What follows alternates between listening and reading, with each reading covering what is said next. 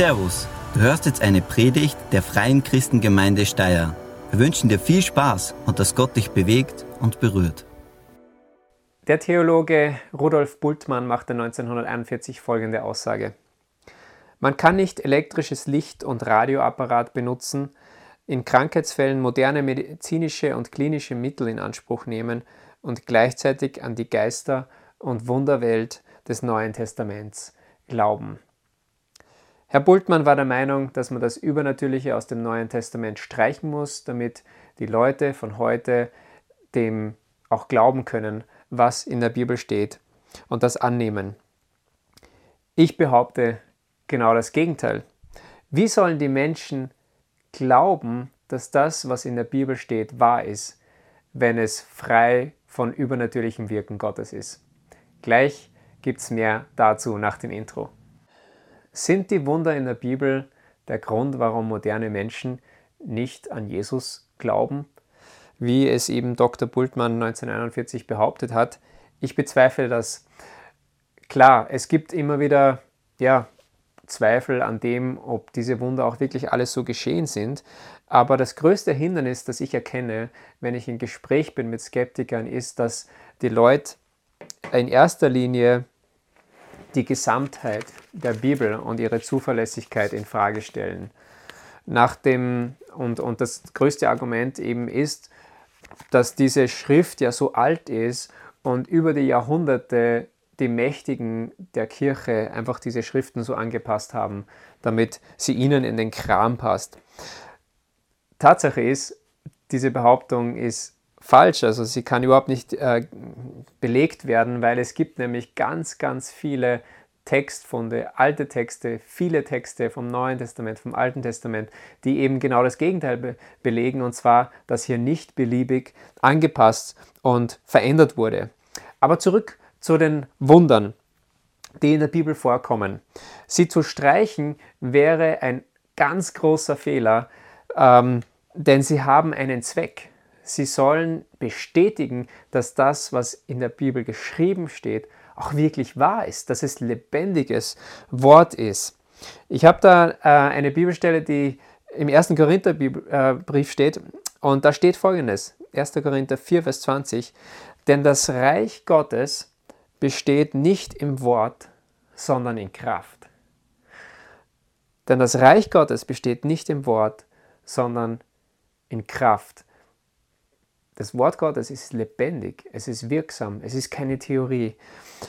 Wenn wir eben vom Reich Gottes sprechen und das Reich Gottes ist Gottes Herrschaft und dieser Herrschaft unterstellen sich Menschen, die dann zum Reich Gottes dazugehören, wenn wir vom Reich Gottes sprechen, dann müssen wir auch vom Übernatürlichen reden. Warum? Weil es mit Gott zu tun hat. Wenn Gott in unser Leben hineinkommt und er ist übernatürlich, dann kommt Übernatürliches in, unserem, in unser Leben hinein. Es geht auch gar nicht anders. Ähm, und das ist dann eigentlich dieser Schritt vom Natürlich, dass das Übernatürliche zum Natürlichen wird. Wenn wir das rausstreichen, ja, was bleibt dann über? Dann bleibt uns ein, ein theoretischer Glaube oder ein, ein Papiertiger-Gott oder was auch immer man ähm, wie man sowas nennen könnte. Da bleibt eigentlich nichts über. Und wir sind es letztendlich der Welt schuldig, dass bestätigt wird, diese Schrift, was Gott hier sagt, es ist wahr. Er lebt, es ist keine Theorie. Und es ist ganz interessant, wenn man reinblickt in die Bibel, ähm, die ersten vier Bücher im Neuen Testament, Matthäus, Markus, Lukas, Johannes, diese Evangelien, wie die genannt werden, die erzählen die Geschichte von Jesus. Und dann kommt noch die Apostelgeschichte hinzu, die erzählt die Geschichte, nachdem Jesus wieder zu seinem Vater in den Himmel zurückgekehrt ist. Da geht es darum, wie breitet sich das Evangelium, die Nachricht von Jesus aus und wie entstehen Gemeinden. Und in diesen fünf Büchern kommen, kommen 100, sie gibt es 186 Vorkommnisse von Gottes übernatürlichem Wirken. 186. Das ist eine große Menge. Da kann man gar nicht behaupten, dass man das einfach rausstreichen kann, dass das nebensächlich ist, sondern das ist ein ganz wichtiger Teil der Botschaft. Also vom Reich Gottes, Fazit vom Reich Gottes zu sprechen, geht nicht, ohne von Gottes übernatürlichen Wirken und Handeln zu sprechen. Und ich habe mich gefragt, ja, wenn dem so ist, warum erleben wir dann nicht noch mehr übernatürliches Wirken? Ich habe ein Dokument auf meinem Computer, das heißt Wunder. Man kann sich vorstellen, was da drin steht. Da schreibe ich auf, wenn offensichtlich Wunder in unserem Gemeindealltag oder Gemeindeumfeld passieren. Äh, und die schreibe ich dann da rein. Und das ist sehr ermutigend darin zu lesen. Das habe ich auch gemacht. Und da bin ich zum Beispiel auf eine Begebenheit gekommen, die ähm, sich 2017 oder passiert ist, ähm, beziehungsweise erzählt wurde. Und zwar äh, wir hatten einen Alpha-Kurs und eine der Teilnehmerinnen hat erzählt, dass ihre Tochter immer wieder epileptische Anfälle hatte. Und meistens war sie, wenn so ein Anfall dann im Gange war, damit beschäftigt, Medikamente zu geben, die Rettung zu rufen und so weiter. Und äh, als eines Tages wieder so ein Anfall ihre, ihre Tochter gepackt hat, ähm, da hat sie ihre Tochter so liegen sehen und war einfach verzweifelt und wollte nicht mehr ähm, akzeptieren, dass ihre Tochter so leidet, dass sie in solche, solche Zustände gerät. Und dann hat sie gerufen, Jesus, Jesus, mehr nicht. Und ab diesem Tag gab es nie wieder einen Epi-Anfall. Ihre Tochter ist gesund, muss keine Medikamente nehmen. Und das zeigt, es ist, es ist mehr als Wort, es ist Wirken, es ist lebendiges Wort. Gott wirkt. Und ich wünsche mir mehr von Gottes Handeln auf diese Art und Weise und ich glaube, du wahrscheinlich auch. Und so ist es gut, wenn wir uns mit der Frage auseinandersetzen, wie, wie können wir es fördern, dass wir das wieder mehr erleben, Gottes übernatürliches Wirken als ganz ähm, natürliche Begleiterscheinung seines Reiches in unserer Mitte. Ich möchte dazu zwei Begebenheiten aus der Apostelgeschichte mit euch ähm, lesen und ansehen und die zeigen recht gut, äh, wie das Übernatürliche wieder etwas Natürlicheres für uns werden kann. Die erste Begebenheit kann man nachlesen in der Apostelgeschichte Kapitel 8 ab Vers 4 und ich lese da aus der Elberfelder Übersetzung. Und kurz zum Hintergrund, in Jerusalem entstand die erste Gemeinde nach oder mit Pfingsten, nach Pfingsten die erste christliche Gemeinde. Und dann kam es so etwas später zu einer Verfolgung dieser Gemeinde und genau da steigen wir ein. Die Zerstreuten, Apostelgeschichte 8 ab Vers 4, die Zerstreuten gingen umher und verkündigten das Wort. Und das habe ich witzig gefunden von der Wortfall. Die Zerstreuten, gemeint sind natürlich die Gemeinde, die zerstreut wurde. Aber ich glaube, das kann man auch übertragen auf, du kannst ruhig auch ein bisschen zerstreut sein, aber Gott möchte trotzdem ähm, dass du unterwegs bist und äh, verkündigst, was er in deinem Leben tut. Vers 5. Philippus aber ging hinab in eine Stadt Samarias und predigte ihnen den Christus. Die Volksmengen achteten einmütig auf das, was von Philippus geredet wurde, indem sie zuhörten und Zeichen sahen, die er tat. Denn viele, denn von vielen, die unreine Geister hatten, fuhren sie aus, mit lauter Stimme schreiend, und viele Gelähmte und Lahme wurden geheilt, und es war große Freude in jener Stadt. Ich sehe hier drei wichtige Elemente, die wir auch in dem anderen Text dann gleich sehen werden. Und zwar, das eine ist einmal, jemand setzt sich in Bewegung bzw. wird in Bewegung gesetzt, notgedrungen. Die Leute waren auf einmal unterwegs, ähm, sie waren in Bewegung, also Gehen und Bewegung. Dann das zweite, Verkündigung, Predigen, Erzählen von dem, äh, wer Jesus ist, was Jesus in, in, in ihrem Leben getan hat. Und dann das dritte, und eben auch das Evangelium von Jesus, dass er gestorben und auferstanden ist, dass er lebt. Und dann das dritte, was sich dazu gesellt, und das ist das Wunderbare, ist eben Zeichen und Wunder geschehen. Lasst uns gleich in den nächsten Text reinschauen. Apostelgeschichte Kapitel 19, also etwas weiter hinten in diesem Buch, und zwar ab Vers 8. Ich lese jetzt aus der neuen evangelistischen ähm, Übersetzung. Und der Kontext hier, der Zusammenhang ist ähm, Ephesus, die Stadt Ephesus. In den nächsten drei Monaten ging Paulus, also hier haben wir wieder dieses Gehen, regelmäßig in die Synagoge und sprach, das Sprechen, das zweite, dort ohne jede Hemmung über das Reich Gottes. Er diskutierte mit den Juden und versuchte sie zu überzeugen. Sprung zu Vers 10. Das tat er zwei Jahre lang sodass im Laufe der Zeit die gesamte Bevölkerung der Provinz Asia, Juden wie Nichtjuden, die Botschaft des Herrn hörte.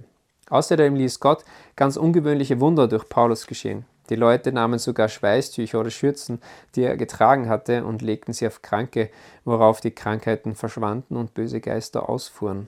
Nun versuchten auch einige der umherziehenden jüdischen Geisterbeschwörer, den Namen des Herrn, den Namen Jesus bei ihrer Geistaustreibung zu benutzen.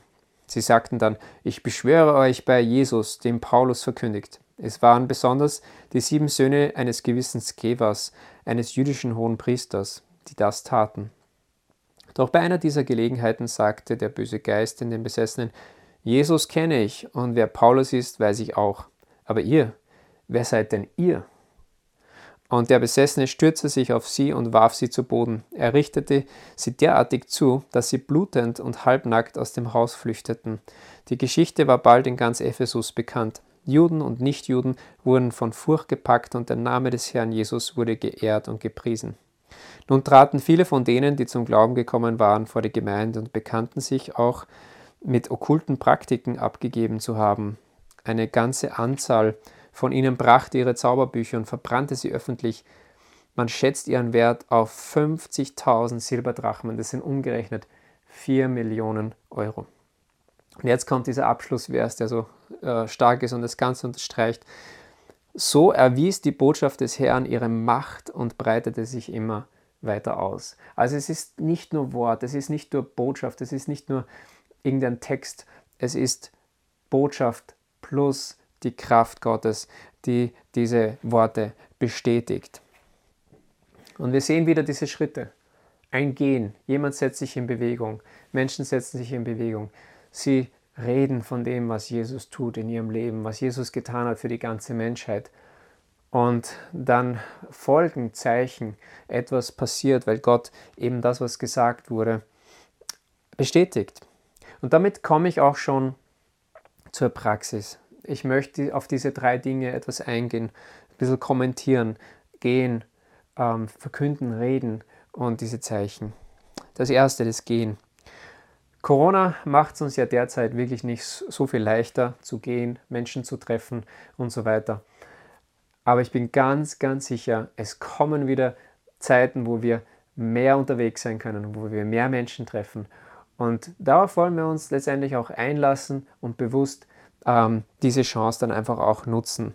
Einfach Gesandte zu sein. Das ist mein Wunsch, dass wir uns als Gemeinde, als wir uns als Einzelne sehen, als Gesandte. Da, wo wir hingehen, auf täglicher Basis, ganz normal unterwegs einfach sind, beziehungsweise auch manchmal vielleicht bewusst wohin gehen. Und meine Kinder, wir haben ähm, und ich, wir haben jetzt begonnen, Skateboard zu fahren. Ich bin früher als Jugendlicher Skateboard gefahren und ich war sofort begeistert, dass mein Sohn sich ein Skateboard zum Geburtstag gewünscht hat. Ähm, vorgestern oder so, ja, habe ich mir dann auch gleich eins kaufen müssen. Ich habe es nicht ausgehalten.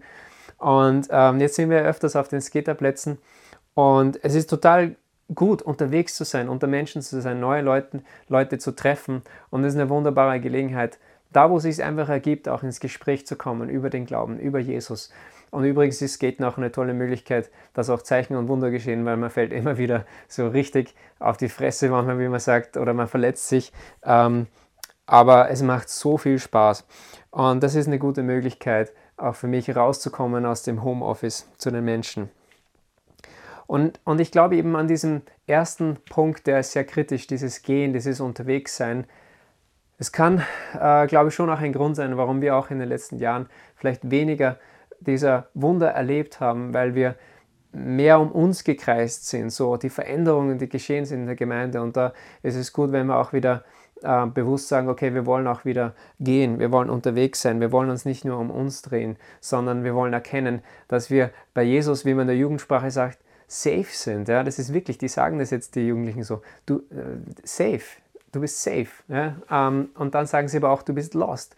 Und äh, es gibt eben viele Menschen in unserer Stadt und Region, die sind lost, die haben noch nichts verstanden von dem, wer Jesus ist, wie sehr er sie liebt, dass er sein Leben für sie hingegeben hat dass er, dass er sie segnen möchte, dass er, ihnen, äh, dass er mit ihnen durchs Leben gehen will, in die Ewigkeit hinein. Aber die Ewigkeit, wie wir gehört haben, die beginnt bereits jetzt mit ihm in unserem Leben. Und, und, und da braucht man, glaube ich, auch wieder neue, neue Bewusstsein. Okay, wir wollen gehen, wir wollen Gesandte sein für Gott. Jesus möchte Leuten begegnen durch dich und durch mich. Das ist das erste, gehen. Das zweite in der Praxis, ähm, verkünden, predigen, reden. Also da äh, bin ich zum Beispiel ermutigt von unserem letzten Alpha-Abend, den wir jetzt diese Woche hatten. Also wir haben den kleinsten Alpha-Kurs, den wir je hatten, weil wir machen es online. Wahrscheinlich hängt jeden online schon total raus. Macht nichts, aber wir machen es trotzdem. Und gerade der letzte Abend war gut, weil ähm, die Vorträge sind so quasi diese Verkündigung. Da wird über Jesus geredet. Und dann ist die Möglichkeit, dass, dass Fragen gestellt werden. Und dann merkt man, es wirft Fragen auf. Wenn, wenn man etwas weitergibt, dann ist es auch eben wichtig, dann zu hören, wo sind die Leute, wo sind die, die Fragen der Menschen und dann einen, eine neue, die Möglichkeit zu haben, eine neue Perspektive, eine Reich Gottes Perspektive in das Leben der Menschen hineinzubringen. Und es geht nicht darum, dass wir super ähm, irgendwelche geschliffenen Reden halten müssen oder sowas, sondern es geht da, darum da, zu erzählen, was Gott in unserem Leben getan hat und was er immer noch tut, was wir glauben und, und dann in einen Dialog zu treten mit den Menschen.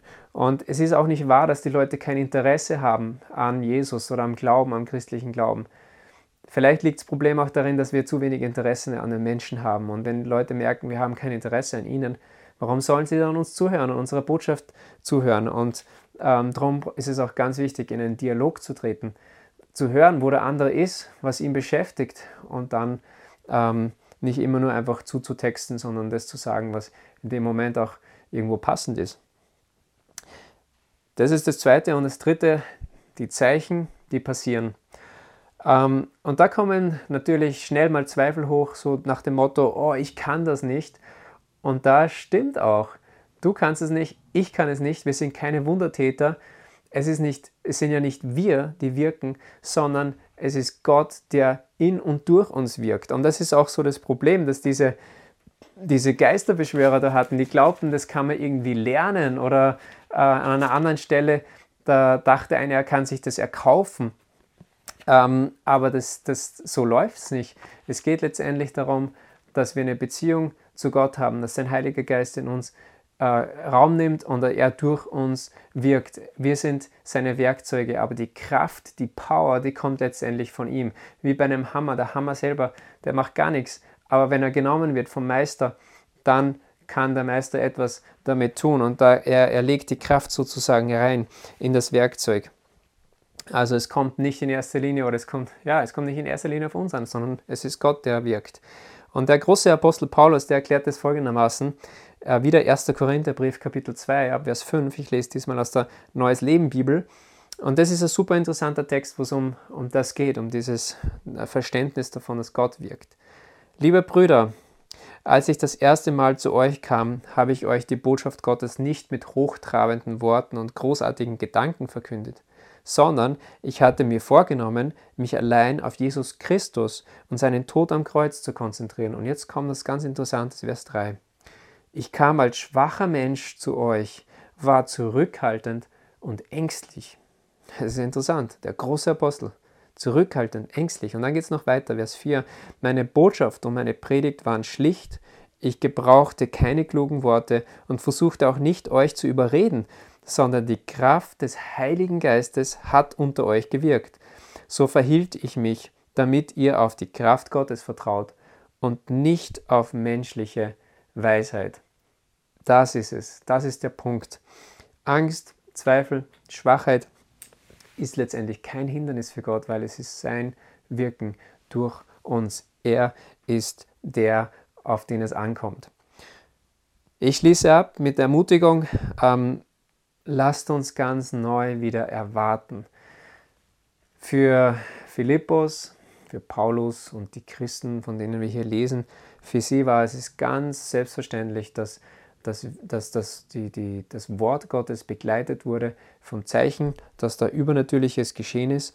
Und lasst uns auch in die Richtung marschieren, lasst uns auch in die Richtung gehen, dass er sagt, ja, das ist ganz natürliches, eine ganz natürliche Begleiterscheinung, wenn wir gehen, uns auf den Weg machen, wenn wir verkünden, wenn wir weitergeben von Jesus, dass er sich dazu stellt und bestätigt. Und ich denke auch ein Ausdruck von Erwartung, dass wir das erwarten, ist Gebet. Wenn wir nicht dafür beten, dass Gott übernatürlich hineinwirkt, dann bedeutet das, dass wir wahrscheinlich auch keinen großen, kein großes Verlangen oder den Wunsch danach haben.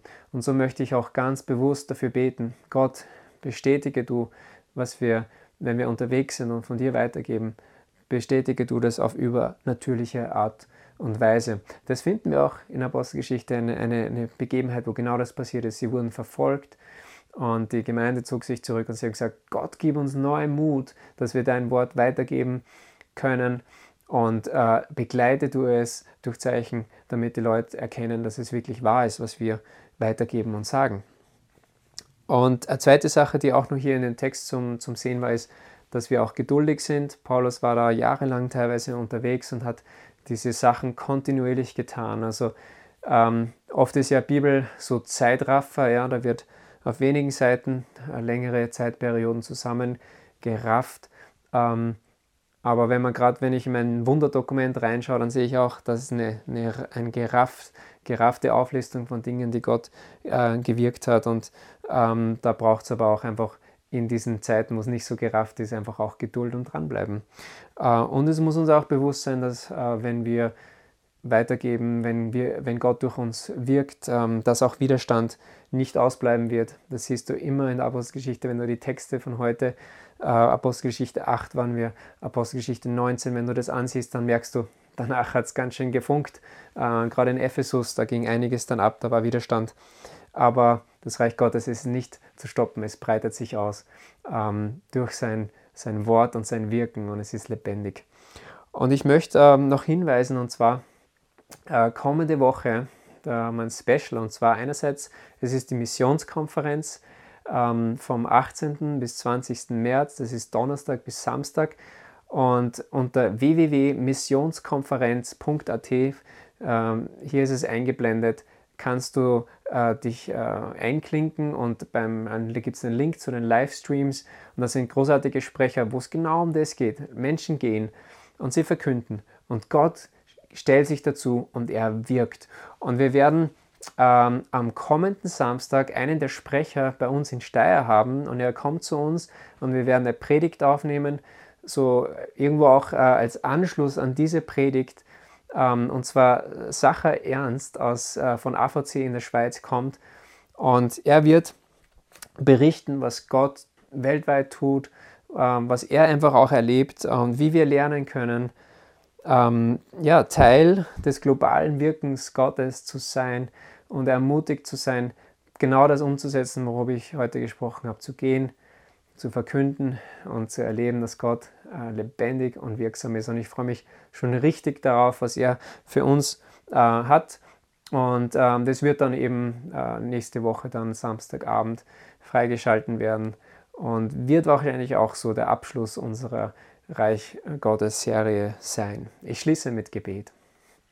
Jesus, wir preisen dich und wir danken dir. Du lebst, du bist nicht Theorie, du bist lebendig, weil du auferstanden bist. Ich bete, dass du uns erfüllst mit deinem Heiligen Geist, dass du uns äh, bewusst machst auch neu und uns füllst mit deiner Kraft, dass wir mutig sind, zu gehen, da wo wir sind, zu, zu, zu teilen und dann dass wir auch erleben, dass du dich dazu stellst und es bestätigst. Unser Herz brennt dafür, zu sehen, dass du Menschen begegnest in unserer Stadt, in unserer Region, in unserem Land, in unserem Kontinent, auf unserer Welt, dass die Menschen erkennen, du bist der, der sie liebt, der, der sie sucht und der, der alles für sie gegeben hat. Entzündet ein neues Feuer unter uns, dass wir bereit sind, uns auf den Weg zu machen. Danke, dass du mit uns bist und dass du das auch verheißen hast in deinem Wort. In Jesu Namen. Amen. Vielen Dank fürs Zuhören. Wir hoffen, dass dir diese Predigt weitergeholfen hat. Wenn du mehr über uns wissen willst oder Fragen an uns hast, besuche unseren Gottesdienst in Steyr und schau auf www.fcg-steyr.at vorbei. Wir freuen uns auf dich.